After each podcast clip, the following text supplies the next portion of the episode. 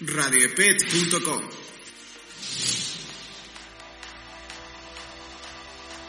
Hola, ¿qué tal amigos? Muy buenas tardes. Gracias por acompañarnos el día de hoy en un programa más de Radio EPET. Mi nombre es Luis Alberto López y el día de hoy eh, estamos iniciando un programa en donde eh, tenemos una invitada muy especial que nos estará hablando eh, de los derechos humanos en sus diferentes facetas.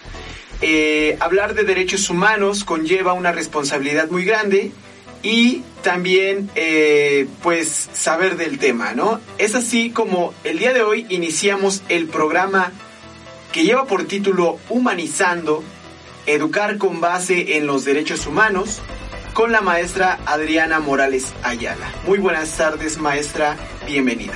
Buenas tardes, Luis, buenas tardes a nuestro auditorio. Eh, agradecida desde luego con la Universidad en Estudios de Posgrado en Derecho por la hospitalidad brindada, como siempre y pues un merecido reconocimiento a su rector, al doctor Otón Pérez Fernández del Castillo, a su presidenta del Consejo Académico, la doctora Lilia Luna Olivas, a la coordinación académica a cargo del licenciado Cristian Tinajero, muchas gracias por creer en el proyecto. A usted, Luis, en los controles y con la batuta guiándonos sabiamente en esta cabina y a todo el personal técnico administrativo de, del EPED y obviamente a nuestros compañeros docentes que seguramente nos están escuchando, a nuestros alumnos y al público en general. Claro, muchísimas gracias eh, pues por estar aquí con, con, nosotros, aquí en la universidad, en estudios de posgrado en Derecho, maestra. Eh, como decíamos, eh, hoy inicia una serie de programas que esperamos que sean muchísimos. Eh, y en cada eh, programa tendremos diferentes temas. El día de hoy tenemos el tema derechos de la infancia. Pero antes de esto, eh, amable auditorio, quisiera yo leerles un poquito de la semblanza de la maestra Adriana Morales, quien pues estará con nosotros guiándonos en los temas que tendremos de los derechos humanos. Bueno, pues la maestra Adriana Morales Ayala nació en la Ciudad de México, es licenciada en Derecho por la Facultad de Derecho de la UNAM desde 1991 con la tesis Importancia Jurídico Económico del Contrato Promesa. Es especialista en Derecho Constitucional y maestra de Derecho por la Universidad Marista desde el 2009, otorgándole en 2009 el grado académico con la tesis Estado de Derecho y Cultura de la Legalidad. Eh, de la teoría a la... Ah, perdón, es junto, ¿verdad? De la teoría a la praxis. Es diplomada en Filosofía y Ciencias Políticas por la UNAM, en Comunicación Organizacional por el Claustro de Sor Juana, en Control Interno y Eficiencia Institucional en la Administración Pública por la CNDH, y certificada en Técnicas y Destrezas en el Litigio Oral por la Universidad Anáhuac, entre otros. Cuenta con 33 años de experiencia como docente en la UNAM y en otras universidades de la Ciudad de México, con la importancia de asignaturas como Derecho Constitucional, Teoría de la Constitución, Garantías Constitucionales, Derecho Administrativo, Amparo, Deontología Jurídica, Derechos Humanos, Legislación y Medios de Comunicación, entre otras.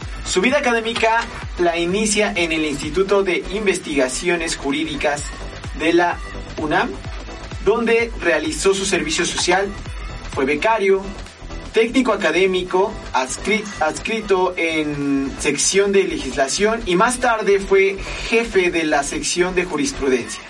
Ha sido directora de tesis y sinodal presidente, vocal y secretario en un centenar de exámenes profesionales de la Facultad de Derecho de la UNAM y entre otras, y entre otras universidades.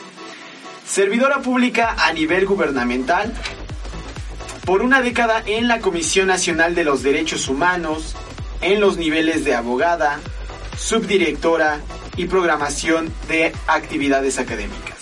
También subdirectora de programación y difusión y actualmente continúa con sus actividades como docente en la división de Educación a Distancia de la Facultad de Derecho de la UNAM, en la Universidad de Estudios de Posgrado eh, en Derecho y prepara su ingreso pues al doctorado. Pues vaya, toda una vida eh, sirviendo, ¿no? A, los derechos humanos también, y pues toda una vida evocada hacia el derecho, ¿no? Así es, Luis, pues toda, toda una vida académica.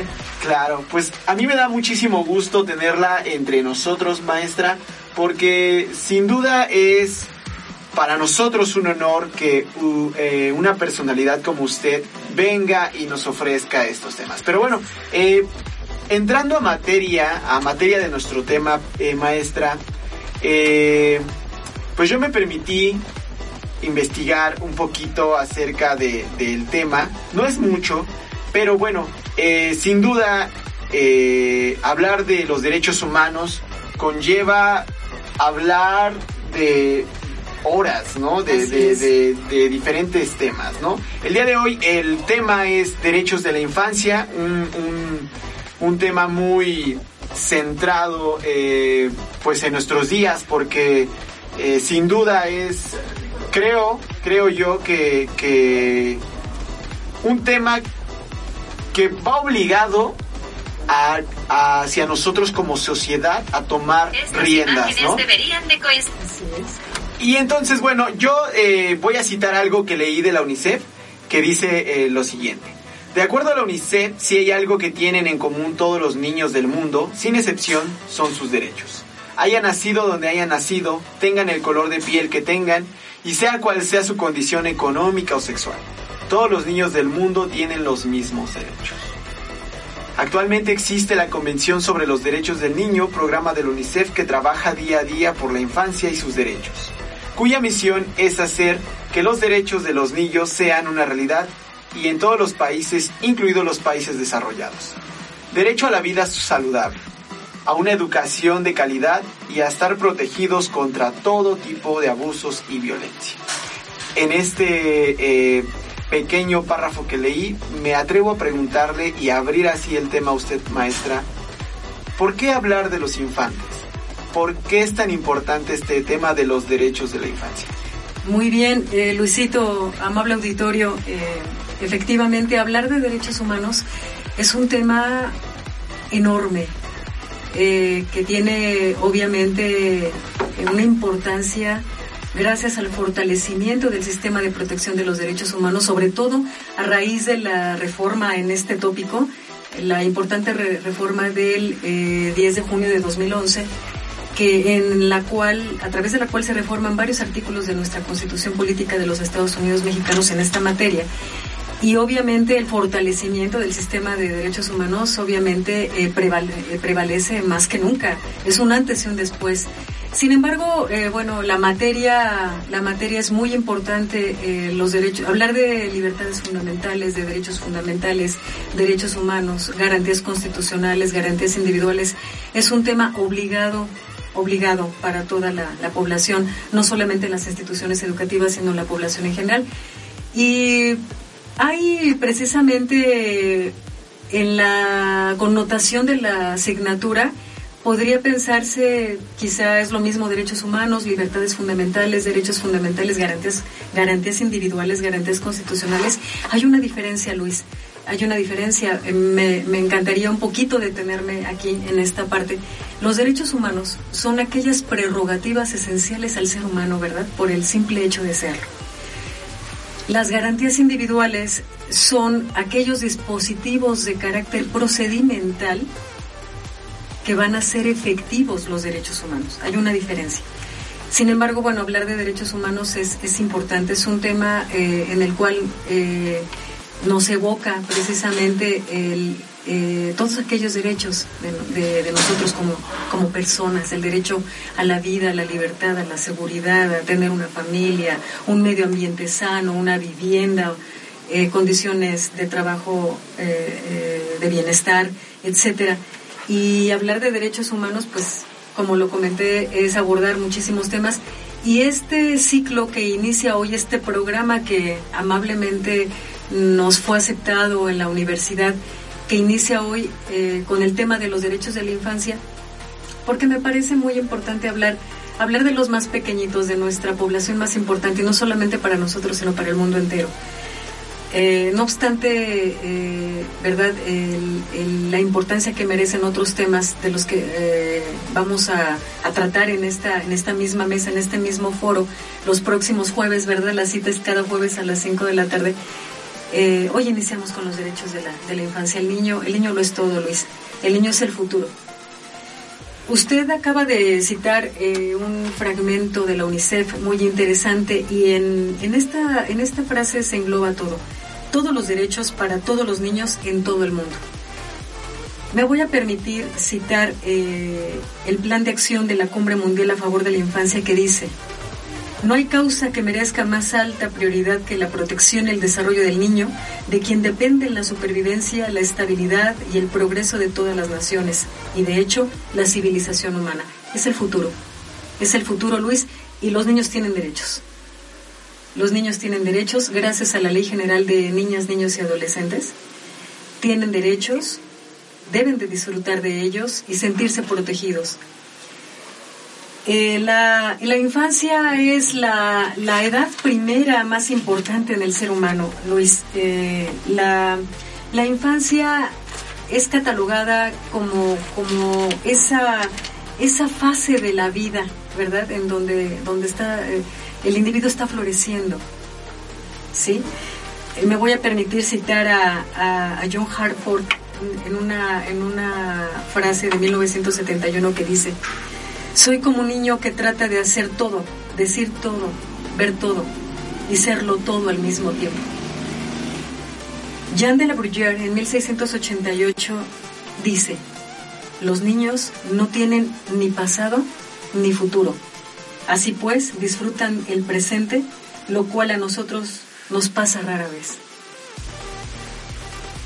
¿Cuál es el mundo del niño Estudiar, estudiar la infancia es sumamente interesante. En el campo de la psicología se han dado muchos estudios interesantes al respecto. El estudio precisamente del desarrollo del niño es precisamente este estudio científico de las formas cualitativas y cuantitativas normales. Eh, son los cambios que los niños tienen, ¿sabe? Si se habla de cambios cuantitativos, nos referimos a, por ejemplo, a su altura, a su peso, a la cantidad de vocabulario que tienen.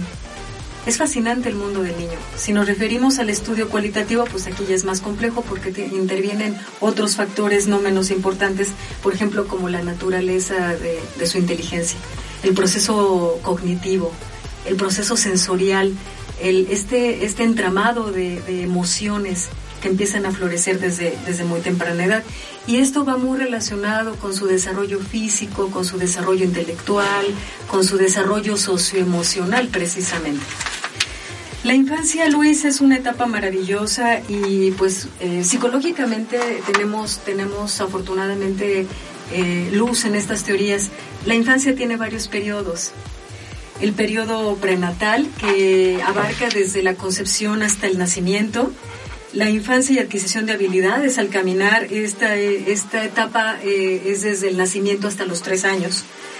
Luego viene la primera infancia que está diseñada desde los tres a los seis años. La infancia intermedia, que es de los seis a los doce. Y luego viene ya la adolescencia, de los doce a los dieciocho. Pero eh, todo, todo el estudio de esta etapa de la vida trae consigo pues muchas teorías influencias en, el desarrollo de los niños, las llamadas influencias normativas según la edad, las llamadas influencias eh, normativas según la historia. Muchas gracias. Las llamadas, qué amable, muchas gracias. Nos arropan, nos quieren mucho en la universidad. Muy agradecido con todo el equipo, qué gentil. Y también le hablamos de, de, los eventos normativos propiamente de la vida del infante. Las influencias normativas según la edad eh, cuando hablamos de, una influencia normativa en este campo, nos referimos a la, a la forma mm, de cómo suceden los hechos en la mayoría de los individuos, entre ellos mismos o entre grupos. Es una, como un factor, un factor eh, único. Y bueno, es un tema apasionante sin duda a nivel psicológico, a nivel sociológico.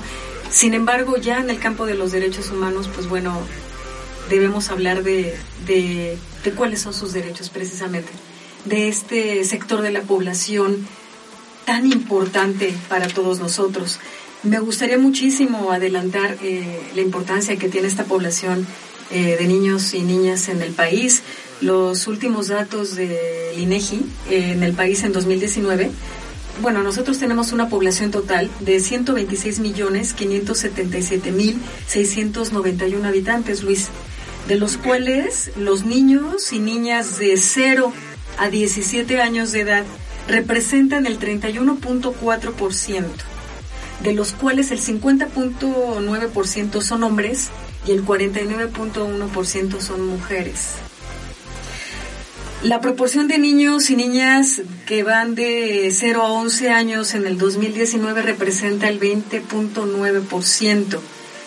A su vez se divide en el 49.6% que son menores de 5 años y el 50.4% tienen entre 6 y 11 años, es decir, entre lo que se llama la, la infancia intermedia, la edad escolar, Luis la edad escolar. Que todos recordamos. Todos recordamos, ¿verdad? Todos recordamos. Sin embargo, en la primera infancia es donde se absorben, donde se absorben todas las habilidades, los hábitos y, este comportamiento que más adelante van a, desarrollar.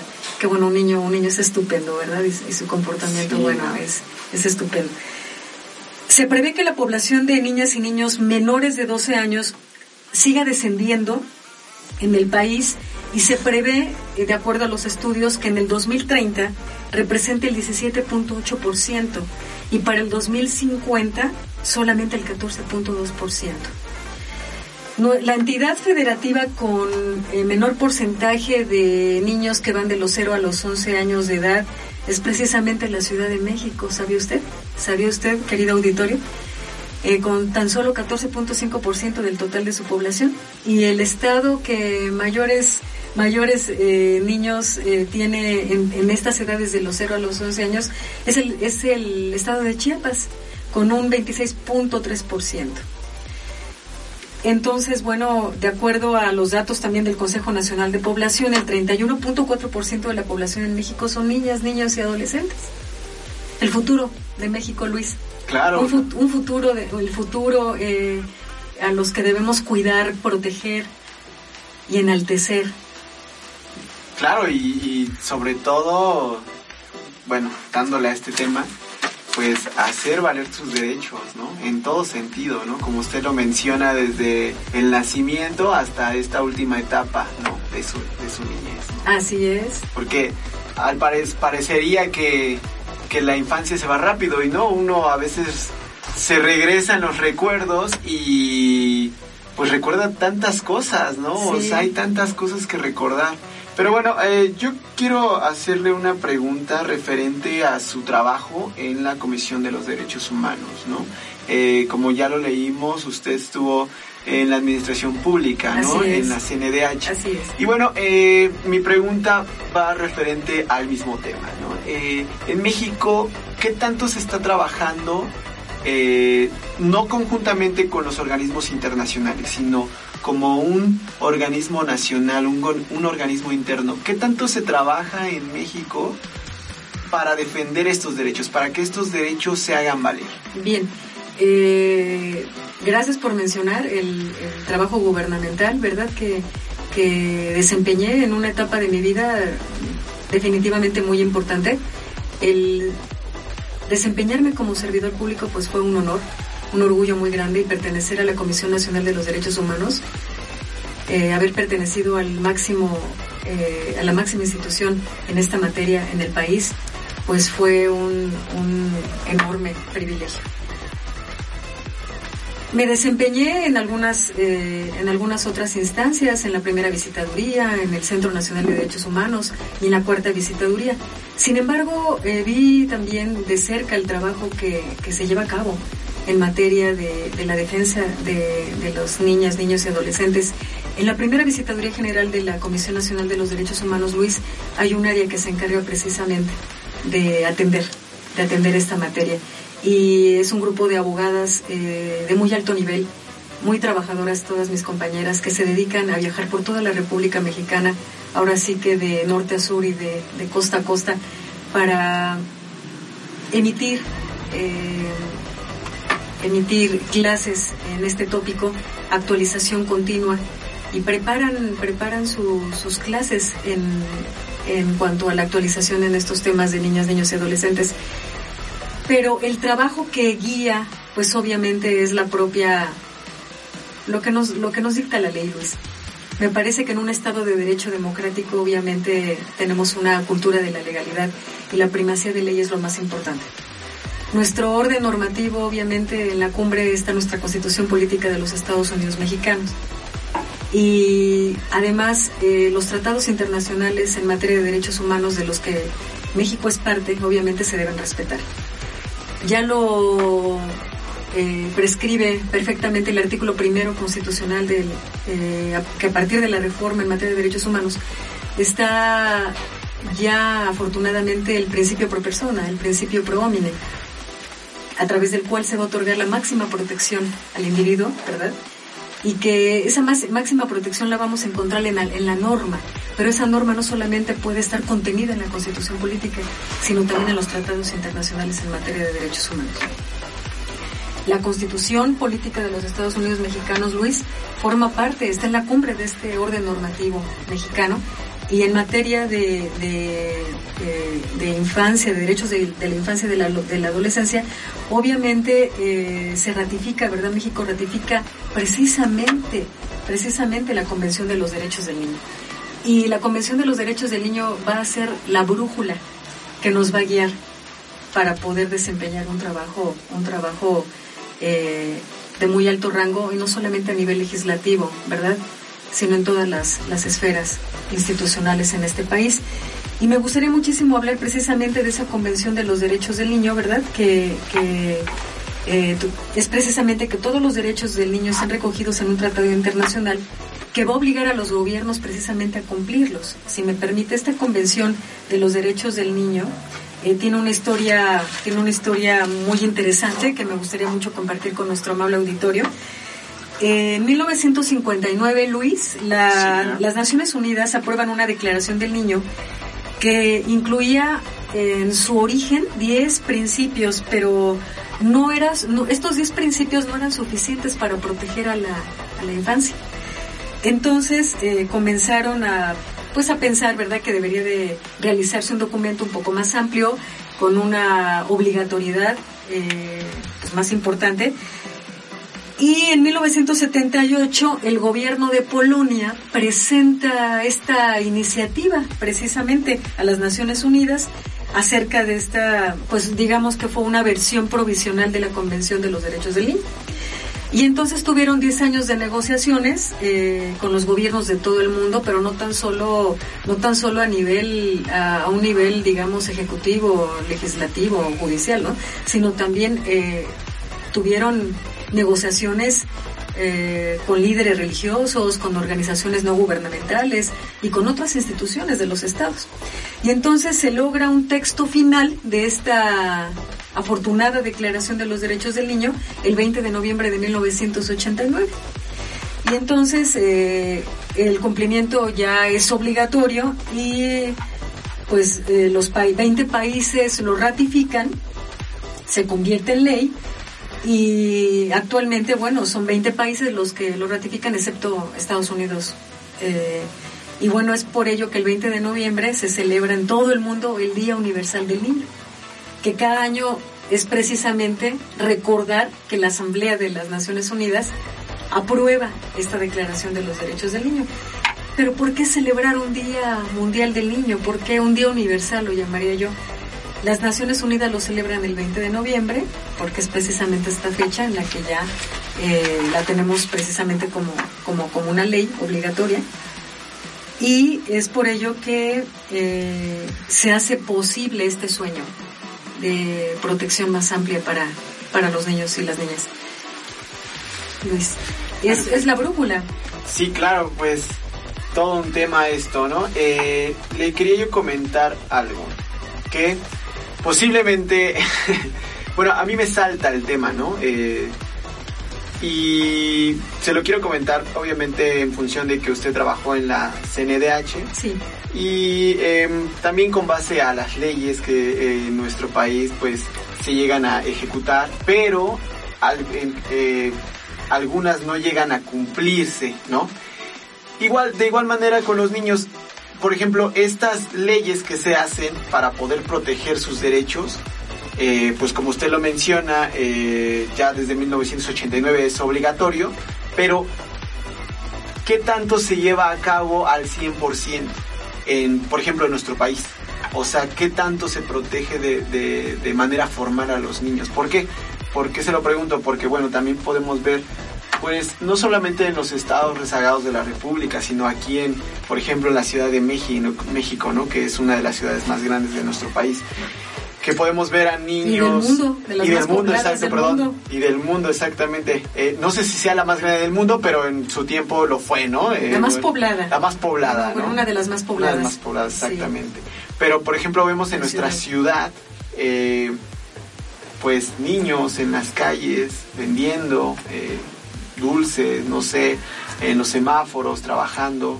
¿qué, cómo, ¿Cómo medir ¿Cómo se puede medir que se están cumpliendo estos, estos derechos, eh, esta protección hacia sus derechos de los niños? ¿no? Definitivamente el, el hecho de que México haya ratificado y haya firmado, sea un país eh, firmante de esta Declaración de los Derechos del Niño, obviamente también tiene que rendir cuentas.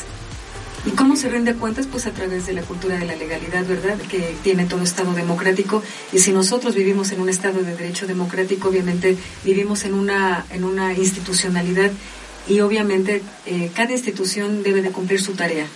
Debe de, eh, se lleva, eh, debe de seguir un observatorio acerca de todas estas políticas públicas que se implementan para, para poder encaminar precisamente las acciones en favor de la, de la niñez y obviamente instituciones que se dedican precisamente a proteger, a proteger este, este importante sector de la población. En materia de derechos de la infancia y de la adolescencia, Luis, en 1990 México ratifica esa Convención de los Derechos del Niño y, desde ese momento queda, queda obligado obligado a cumplir con todas las, las disposiciones y adoptar todas las medidas necesarias todas aquellas medidas concernientes tendientes a ser efectivos todos los derechos reconocidos en ella. Y, y asimismo, no tan solo ratifica Luis eh, la Convención de los Derechos del Niño, sino también ratifica los protocolos adicionales a, la Convención. Si me permite, Luisito, comentar cuáles son estos tres protocolos, que también deben de cumplirse a cabalidad de acuerdo a, a, las políticas públicas que cada institución lleve a cabo, ¿verdad?, para poder hacer efectivos, efectiva esta protección hacia la niñez. Eh, los tres protocolos que acompañan a esta convención son el protocolo relativo a la venta de niños y a la prostitución infantil, el protocolo relativo a la participación de los niños en los conflictos armados y el protocolo relativo a un procedimiento de comunicaciones para presentar denuncias ante el Comité de los Derechos del Niño.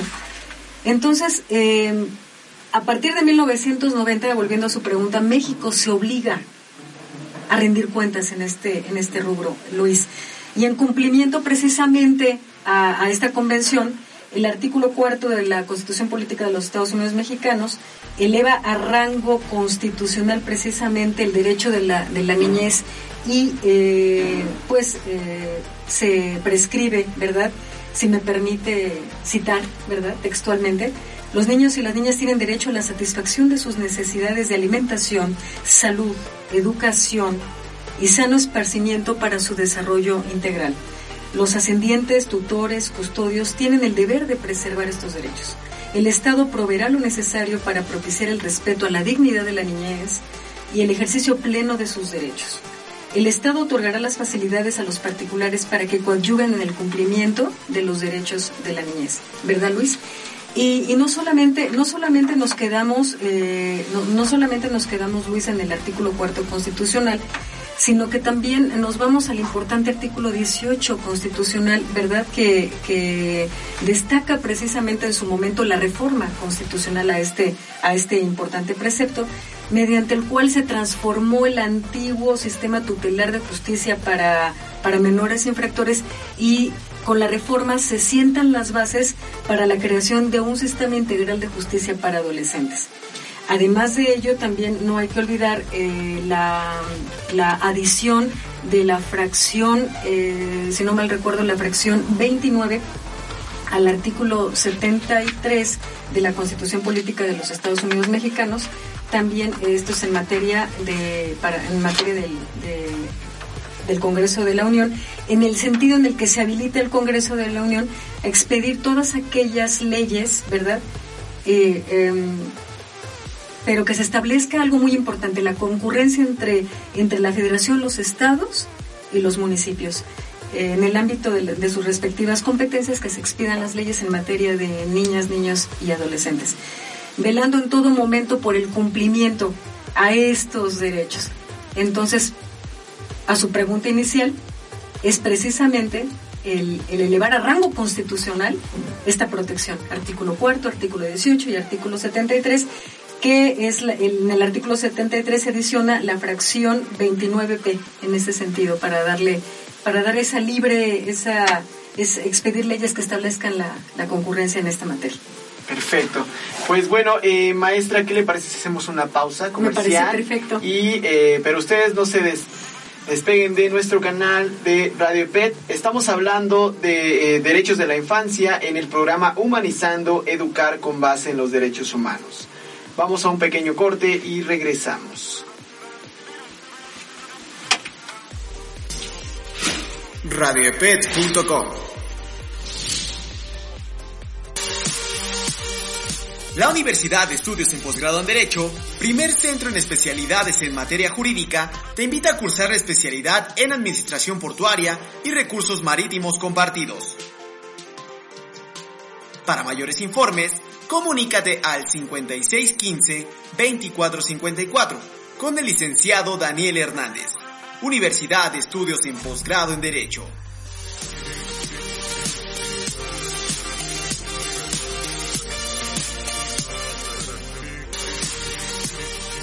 La Universidad de Estudios en Posgrado en Derecho, primer centro en especialidades en materia jurídica, te invita a cursar la especialidad en Administración Portuaria y Recursos Marítimos Compartidos. Para mayores informes, comunícate al 5615-2454 con el licenciado Daniel Hernández, Universidad de Estudios en Posgrado en Derecho.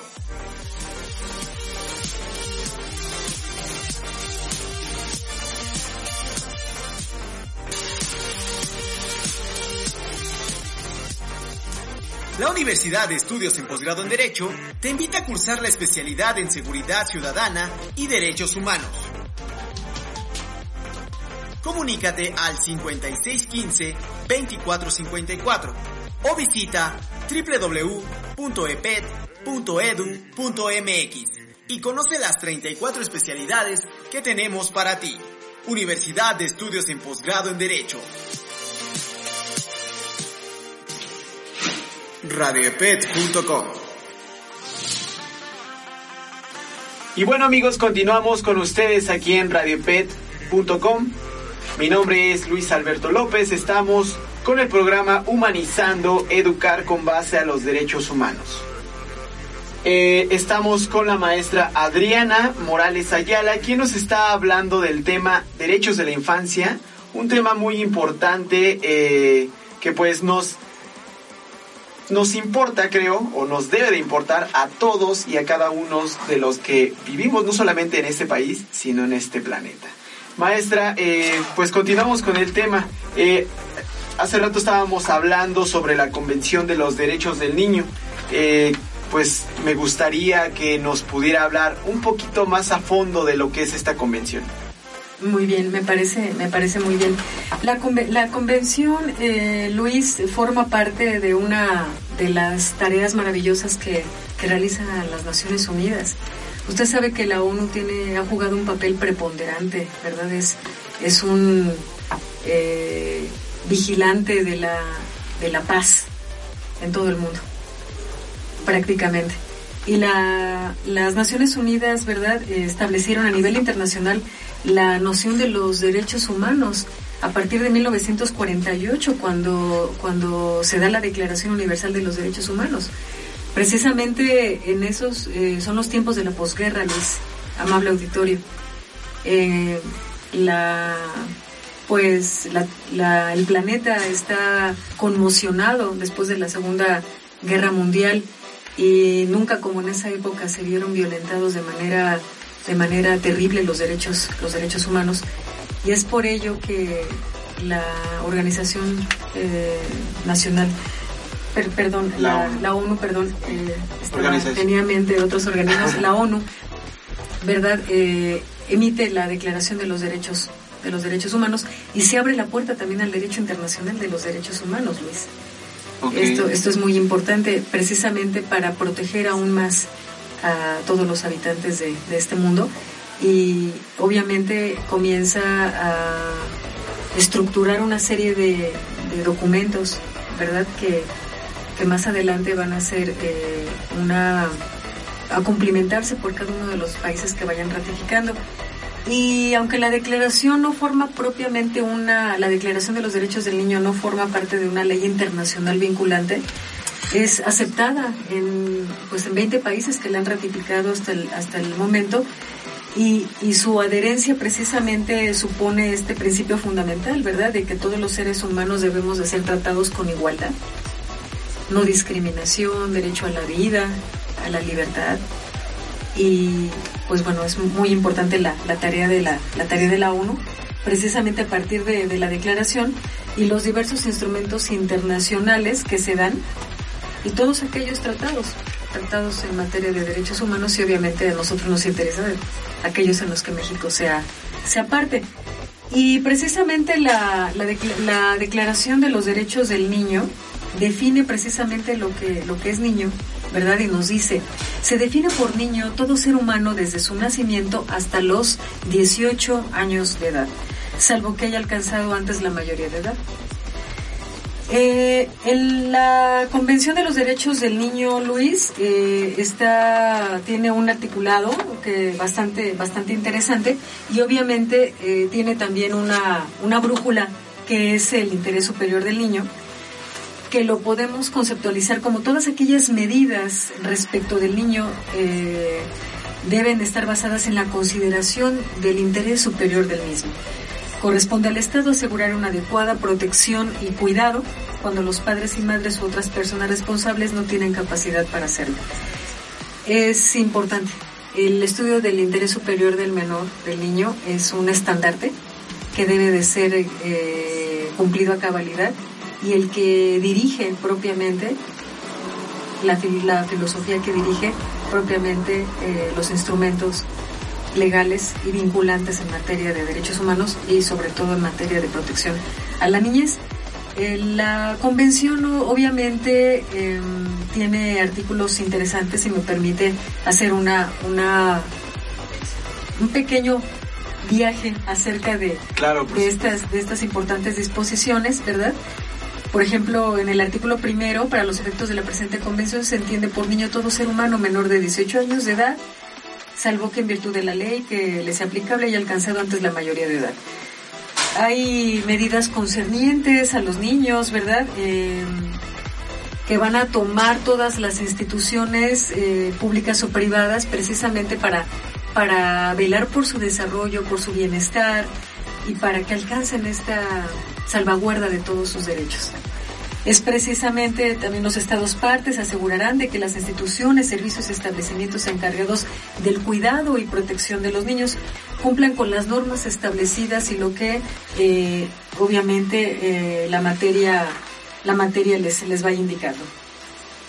Asimismo, eh, se especifica que los estados parte, ¿verdad?, adoptan todas las medidas administrativas, legislativas o de cualquier eh, otra índole para hacer efectivos estos derechos de la infancia. Es decir, el Estado se tiene que poner a trabajar, Luis. No hay excusa. El, Estado no puede, no puede ser pasivo en esta, en esta materia. Me parece que velar por los derechos de, de la niñez es una actividad muy loable de todo, de todo Estado democrático de derecho, en donde los derechos humanos son fundamentales. Y no solo los derechos humanos son, son elemento fundamental del Estado de Derecho. El Estado de Derecho lo conforman otros elementos importantes como es la soberanía, la democracia, la división de poderes, la representación política del Estado, los derechos humanos, como, como lo menciono, las garantías constitucionales, forma parte. El Estado de Derecho, el Estado de Derecho, Luis, es el Estado al que todo, al que todo, todo Estado aspira, valga la redundancia. ¿Sabe usted que, que, es, que fue nombrado el Estado inteligente por, su, por el creador del vocablo? El creador del vocablo Estado de Derecho fue Robert von Moll. En 1829 acuñó el vocablo Estado de Derecho y lo llamó el Estado inteligente. Yo lo llamo el Estado inteligente, el Estado normado, el Estado de la prioridad de la ley. Y, el, Estado de Derecho para mí es, es el, eh, obviamente uno de los principales estandartes que debe ser un anhelo, un ideal, pero, pero no una utopía, Luis. No una utopía. Para mí el Estado de Derecho es el ferviente enemigo de los excesos de poder. Eso es para mí el Estado de Derecho. Y bueno, la, Convención, Luis, habla de la aplicación de los derechos, de la dirección y orientación de padres y madres, de la supervivencia y desarrollo precisamente de, de, que todo niño tiene derecho intrínseco a la vida y es obligación del Estado garantizar esa supervivencia, a su alimentación, a la educación, a su bienestar, a la recreación a la protección del menor en todos los ámbitos, Luis. Y así eh, los invito, amable auditorio, ¿verdad?, a que es, es, interesantísimo tener estos documentos siempre como en nuestras, hasta nuestras aplicaciones, en los teléfonos ahora inteligentes, ¿verdad, Luis? Ahora que ya tenemos todo Ahora que ya tenemos todo a la mano, obviamente, obviamente eh, lo, lo debemos tener. Otro postulado importante es la preservación, la preservación de la identidad. Es obligación del Estado proteger y, si es necesario, restablecer la identidad del niño. Si esto hubiera sido privado en parte o en todo, en todo de la misma, nombre, nacionalidad, vínculos familiares, qué importante, qué importante es esta parte. Claro. Qué importante. Que todos los menores, Luis, que todos los menores, no tan solo de México, sino de todo el mundo, tengan, tengan todos sus documentos eh, eh, en regla. En regla, su acta de nacimiento, Luis. Todos los niños tienen derecho a tener su acta de nacimiento. Se les debe proteger su identidad. Yo recuerdo, bueno, tengo el caso de eh, un conocido que pues no tuvo acta de nacimiento hasta que tuvo los 65 años, porque antes eh, eh, este conocido es de un pueblo originario de, la ciudad de, Oaxaca. Sí. Y pues al parecer alguna, en algunas comunidades pues no tenían esa costumbre de registrar siempre a sus hijos, ¿no? Entonces esta persona pudo tener acceso a un acta de nacimiento hasta después de los 65 años. Pero ahí viene precisamente la importancia de la, de la adición de la fracción 29-P eh, del artículo 73. Eh, el Congreso debe de obedecer esa concurrencia entre federación, estados y municipios. ¿Para qué? Para que también en los estados y municipios se, se respeten las leyes en favor de los, de los niños, niñas y adolescentes. Y se establezcan las políticas públicas eficientes, eficaces para hacer valer esas acciones que van a ir tendientes a preservar este desarrollo. Y no tan solo de los niños, niños y adolescentes, sino de todos, de todos, eh, de todos en este país. Los derechos humanos son para todos, Luis. Empezamos desde la niñez, pero... Y bueno, el, respeto absoluto a los derechos humanos no, no tiene, no tiene, eh, no se escapan de ello. Debe de ser un principio, un principio que debe cumplirse a cabalidad. claro que sí. Maestra, hace rato estábamos hablando en el caso de México. Sí. Sé que hay una ley general de niñas y niños y adolescentes en nuestro país. Sí. ¿Nos podría hablar un poquito más de ella? Sí, claro que sí, con, con muchísimo gusto. Eh, lo vamos a... Obviamente, aprovecho aquí, es una invitación a nuestro amable auditorio porque la cita es todos los jueves a las 5 de la tarde. Y el próximo jueves vamos a hablar precisamente de los adolescentes. Vamos a ir en, en la etapas. Siguiente etapa. La siguiente, la siguiente etapa, lo que llamaríamos, ya hablamos de lo que, de, de qué edades, a qué edades abarca la primera infancia, la infancia intermedia y lo que es la adolescencia prácticamente. Vamos a hablar prácticamente de, los jóvenes entre los 12 y los 18 años de edad, ¿verdad? Pero eso ya lo hablaremos la, la próxima, la próxima, la próxima charla, el espacio que nos brinde la universidad y que bueno, que es aceptado ya el programa y ya esperemos que se quede. Queda pendiente para que eh, los que nos están escuchando pues también hagan una cita con la universidad y con nosotros y con la maestra para que el próximo jueves a las 5 de la tarde pues continúen con esto con este tema de los derechos humanos en este caso pues como dice la maestra será el tema de la adolescencia ¿no? Así es. Eh, pero precisamente, Luis, si me permite, amable auditorio, precisamente la Ley General de Niñas, Niños y Adolescentes, bueno, es una ley eh, publicada en el Diario Oficial de la Federación del 4 de diciembre de 2014, Luis, y bueno, es, es importante, es una ley de orden público, eh, de interés social y observancia general en todo el territorio nacional. Tiene por objeto precisamente reconocer a niñas, niños y adolescentes como titulares de derechos, con capacidad de goce de los mismos, de conformidad con los principios de universalidad, interdependencia, indivisibilidad y progresividad. Esto, amable auditorio, son, son los principios de los derechos humanos para, para quien, quienes amablemente nos escuchan y que obviamente también es otro tema, Luis, pero pues será otro tema como para un, yo creo que un mes más, más o menos, ¿verdad? Pero esta ley establece, ¿verdad?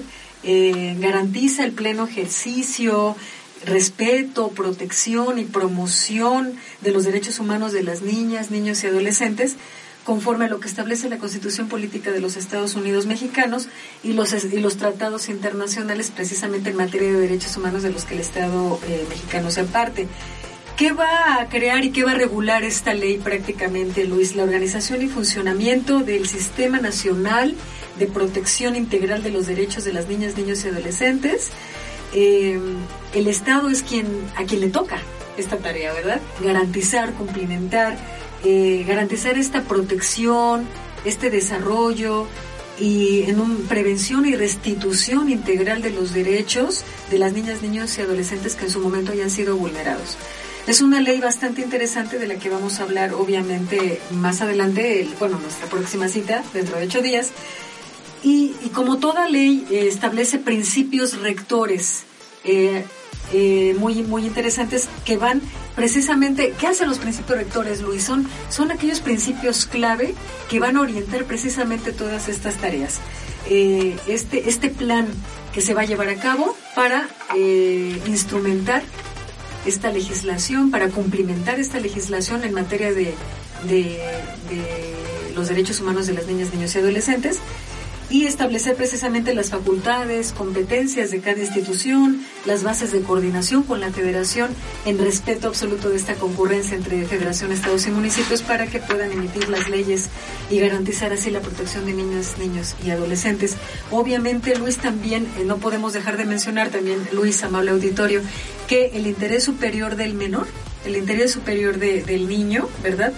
Debe ser considerado en esta ley, y lo dice precisamente la ley, debe ser considerado de manera primordial en toda la toma de decisiones que involucre precisamente la materia de la salvaguarda de los derechos de las niñas, niños y adolescentes eh, y cuando se presenten diferentes interpretaciones, obviamente se atenderá lo establecido en la Constitución y, en los tratados internacionales de los que el Estado mexicano sea parte.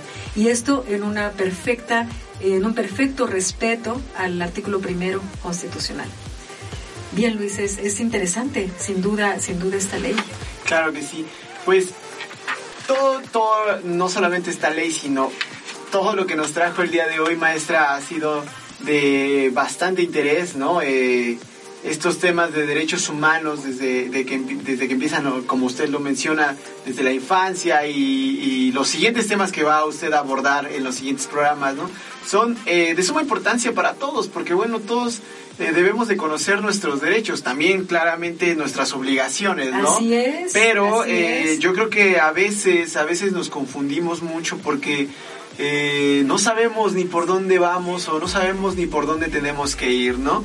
Eh, maestra, lamentablemente el día de hoy se ha acabado el tiempo, el tiempo del programa, pero invitarlos a ustedes, querido auditorio, a que, bueno, hagan una cita, como les mencionaba, con eh, Radio PET y con la Universidad en Estudios de Posgrado en Derecho, porque este programa que se llama Humanizando, Educar con base en los derechos humanos, bueno, no solamente estará el día de hoy, sino que también eh, pues será ya de cajón, ya los jueves a las 5 de la tarde, maestra. Muchas gracias eh, a, la universidad que, que creyó en el proyecto, ¿verdad? Y cómo no cree en el proyecto, Luis, creo que la asignatura de derechos humanos es una es, es obligada, obligada no tan solo para nuestro nuestro hermoso país, sino para todo todo el planeta. Pues todo el planeta. Todo el reconocimiento de los derechos humanos debe de ser, eh, son universales, Luis. Más ahorita que tenemos que ser una unidad. ¿no? Somos una unidad, somos una unidad y me parece que, que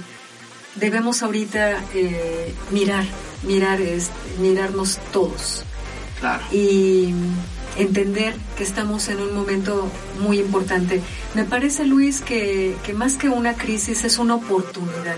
Claro, y yo lo llamo, no lo, no lo llamaría yo una nueva normalidad, sino una, una, una nueva realidad, pero una nueva realidad que debe ser acompañada con esto, con valores, con principios.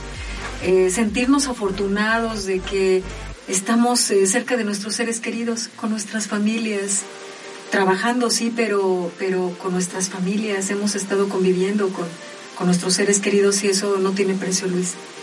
¿Verdad? No, pues, y no, aprovecho, verdad. aprovecho también, si me lo permite, y el Claro. espacio, bueno, un abrazo muy grande a toda mi familia. Y, y, pues bueno, me parece que va a ser interesante este programa que hoy inicia. Y este proyecto, la verdad es que eh, yo le agradezco muchísimo el tiempo que nos está brindando porque en verdad es reeducar a las personas como yo que a veces nos perdemos y no sabemos nuestros derechos. Como lo mencionaba también hace rato, también nuestras obligaciones, ¿no? Pero creo que hay que conocer bien nuestros derechos en primera instancia para después es. pasarnos a nuestras obligaciones. Y bueno, eh, nada, maestra, agradecerle Mm, nuevamente. Algo más que quiera agregar, que eh, pueda decirle a nuestro amable auditorio, alguna red social donde podamos eh, encontrarla. Eh, la dejo con todo gusto, mis datos de contacto en la universidad, con todo gusto eh, perfecto. la, la- la dejo. Y obviamente, pues bueno, me comentaba usted amablemente, ¿verdad? En YouTube, eh, ya va a ser. Exacto, este programa eh, está siendo grabado y esta semana estará saliendo en YouTube. Estaremos dando la liga en la página de la universidad, también en sus redes sociales. Muy bien.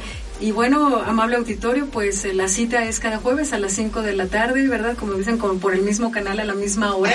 Y más que nada, pues en el, en el nombre del programa está el sentido, humanizando. Humanizando y, y eso es lo que, lo que nos hace falta, Luis. Lo que nos hace falta a toda la humanidad. Precisamente humanizarnos. Humanizarnos un poquito más. ¿no? Humanizarnos un poquito más. Decía en un fragmento del Principito, eh, veo humanos, pero no veo humanidad.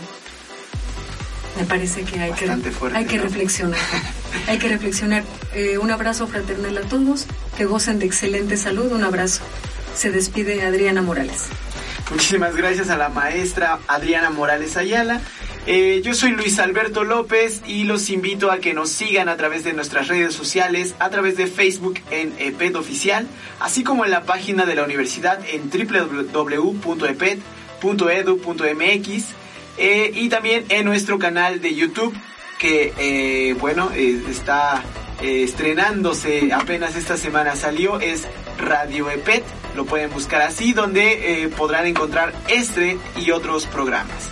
A nombre de la Universidad eh, de Estudios de Posgrado en Derecho, me despido de esta señal. Muchísimas gracias y continuamos en la señal de Radio EPET. Hasta la próxima. radioepet.com presentó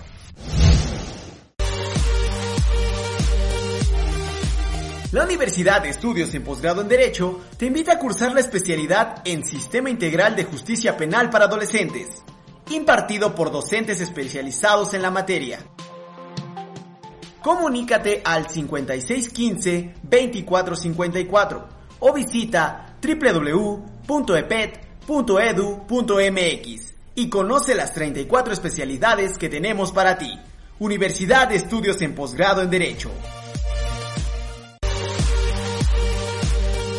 La Universidad de Estudios en Posgrado en Derecho te invita a cursar la especialidad en Mediación y Medios Alternativos de Solución de Conflictos impartidos por docentes especializados en la materia.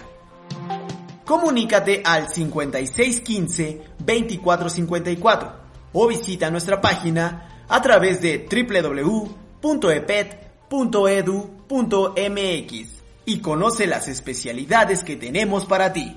Universidad de Estudios de Posgrado en Derecho. radioepet.com